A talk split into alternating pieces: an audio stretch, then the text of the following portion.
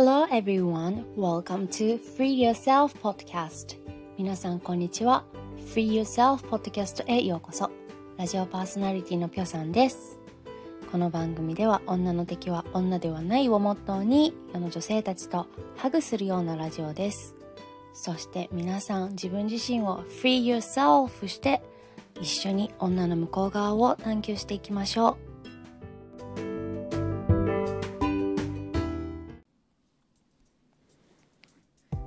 さんこんにちは。ラジオパーソナリティのきょさんです。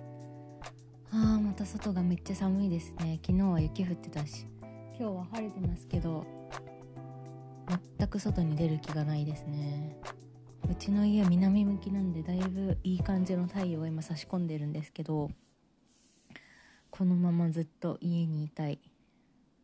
そしてなぜだかわからないけど少しだけ体が重くて多分ホルモンのせいなのか何なのかわからないんですけどなんかもうとにかく眠いとかとにかくだるいみたいな時って1ヶ月に何回かないですか？私それ大体生理前なんですけど本当にこう女性って何週間かぐらいしか月にこうあのホルモンバランスが整っていて調子がいいみたいな時がなくてだからほぼこう調子が悪いというかこうホルモンに体を左右されてるみたいなことが多いのかなっていうふうに思うんですけど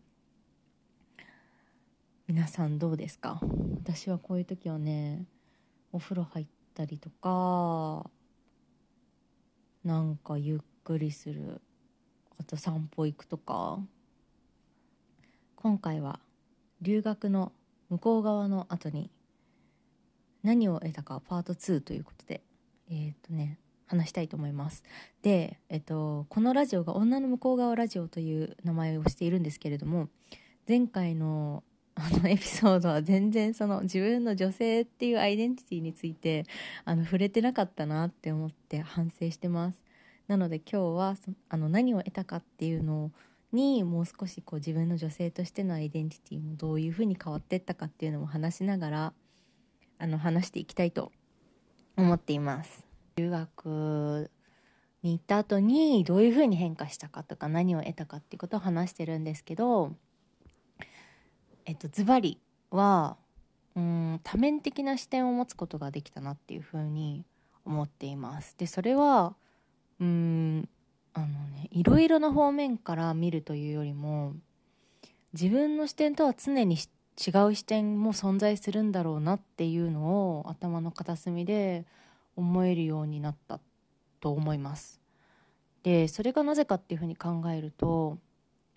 あの、まあ、アメリカの大学に行った時に基本的にディスカッションがベースになることが多いんですよね、まあ、議論ですね。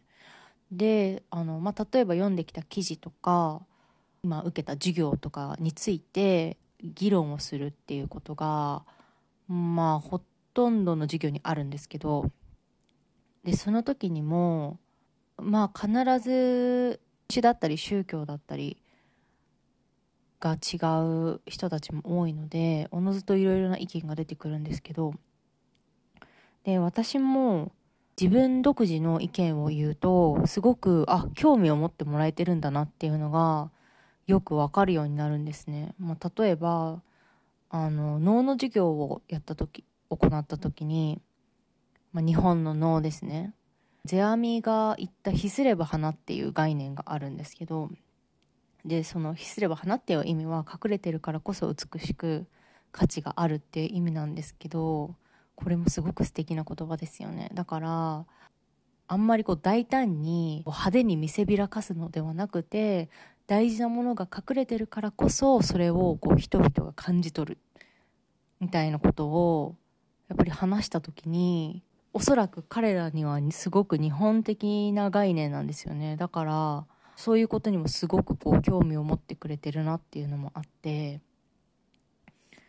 でやっぱりこう自分がなんか当たり前のように思っていることも相手にとっては当たり前ではないし逆に相手が当たり前だっていうことも自分の中では当たり前じゃないっていうことが、まあ、日々毎日起こるんですよね。それでまあどんどん自分の固定概念も壊れていったしうーんまあ人にこう自分と同じであるっていうことを、まあ、期待しないがゆえにやっぱりこうコミュニケーションが大事なんだなっていうのをすごく感じました。絶対に他人は自分とは異なるからあの関係性を築いていく上でこう話し合いっていうのはあの行わなければならなくて議論って別に何だろうな議論は別に喧嘩じゃないんですよね自分の感情をぶつけてるわけではなくて私は違う意見を持ってるんだよっていうことを話し合ってるだけで逆に違う意見を持ってた方が面白がられるしあこの人は自分の意見を持ってる魅力的だなって思われることの方が多いと思うんですね。自分の視点っていうのを意識するようになったし意識するようになりましたでなんとなくこう私はこう思ってるみたいにあの心の中だけで思っていたことをやっぱり外にも発しなくちゃいけなくなったがゆえにもうすごくこう突き詰めてまあ考えるようになってきたんですよね。でやっぱりそういうふうにこう考え始めたことが自分の女性としてのアイデンティティにもあの関わってきていると思っていて、当たり前に女性はこうなのかな。私は女性としてこうなっていくのかなみたいに思ってた部分も変わってきました。でまあホストファミリーと一緒に住んだことの時にも思ったんですけどまあ、そのホストファミリーの家族もホストファザーが送り迎えをしたりとか、まあ、子供とよく遊ぶっていうのもありましたし、まあ、基本的には自分のことは自分でやるっていうスタンスでこうホストマザーがホストファザーにせっせと何かをしているみたいのは見たことがなかったんですね。でただまあホストマザーの方が多分ね年上でしっかりしてる感じだったからあの結構どっちかっていうとホストファザーにあれあれどうなってんの？これどうなってんの？みたいな感じで聞くとかは見てたんですけどあのまあ女の方がねあの強そうなね感じでしたね。であとホストファマザーもあの掃除はすごくね綺麗にする人だったんですけどで料理ももちろんするんですけどでもね全然料理もあの、ね、買ってくる時とかもあったし冷食のねチキンチキンとパンみたいな時とかもあったしあなんか料理ってこういう感じでいいんだ。っていうのもすごい衝撃を受けましただからあのアメリカでいろんな夫婦の形だを友達から聞いたりとか自分のホストファザーホストマザーを見てた見てきたことからあのその後自分のパートナーを探す時にも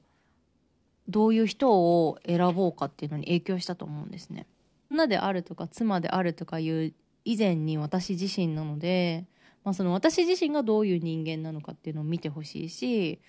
うんまあだから私自身が何をしたいのかっていうのも大事にしてほしいし意見も尊重してほしい。で私はまああの結婚してて子供いるんですけど、まあ、個人的にはママって言われるのが、えっと、パートナーにママって言われるのがあんまり好きじゃないんですね。でそれについてはあのいろんな呼び方をしてる方がいるんでもう本当に私の一個人の意見でしかないんですけどまあ私はこうパートナーにママって言われるようになった時にいや私はあなたのママじゃないけどっていうふうに思うんですよね。だしママみたいにお世話しないよっていうふうに思うんですよ。私は一人の自立した人間としてもう協力し合って生きていきたいしお互い同じぐらいの大人だから私ができる家事はあなたにもできると思っているしっていうふうに思ってるんですね。だからあのねママって呼ばれたくないです。っていうのが結構ね私はねちょっとこだわってるところでもあるかな。でもねそういうふうにあのパパママっていうふうに呼び合っててもあの全然お互いとしてお互い尊重し合ってあのねあのかんいい関係性を築いている夫婦もあると思うんであのそこまでね呼び名にねこだわらなくてもいいかなっていうふうに思うんですけど私はそういうふうに呼ばれることでなんか自分がそういうふうに感じちゃうっていうのがあるのでそうあのそこをね気をつけてますね。そうですねまあなんかこう女性として生きるっていう上で、まあ、生物学的に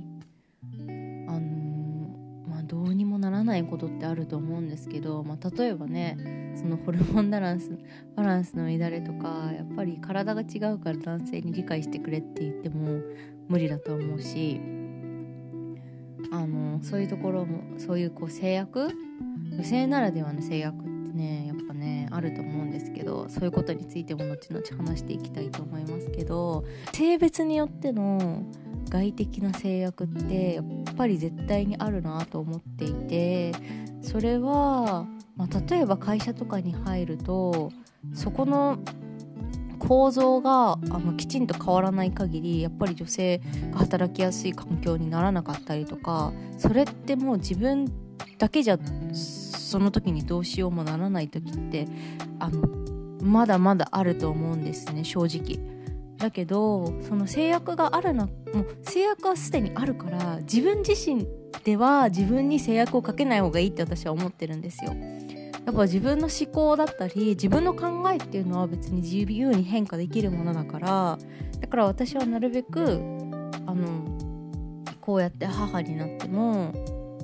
まあその結婚してしたりしても、まあ、妻になってもあの自分のアイデンティティについては自分で決めるしあのそれをなるべく自分は縛らないようにしようっていうのを常に思ってます。はい。それではね来週は何話そうかなっていうところで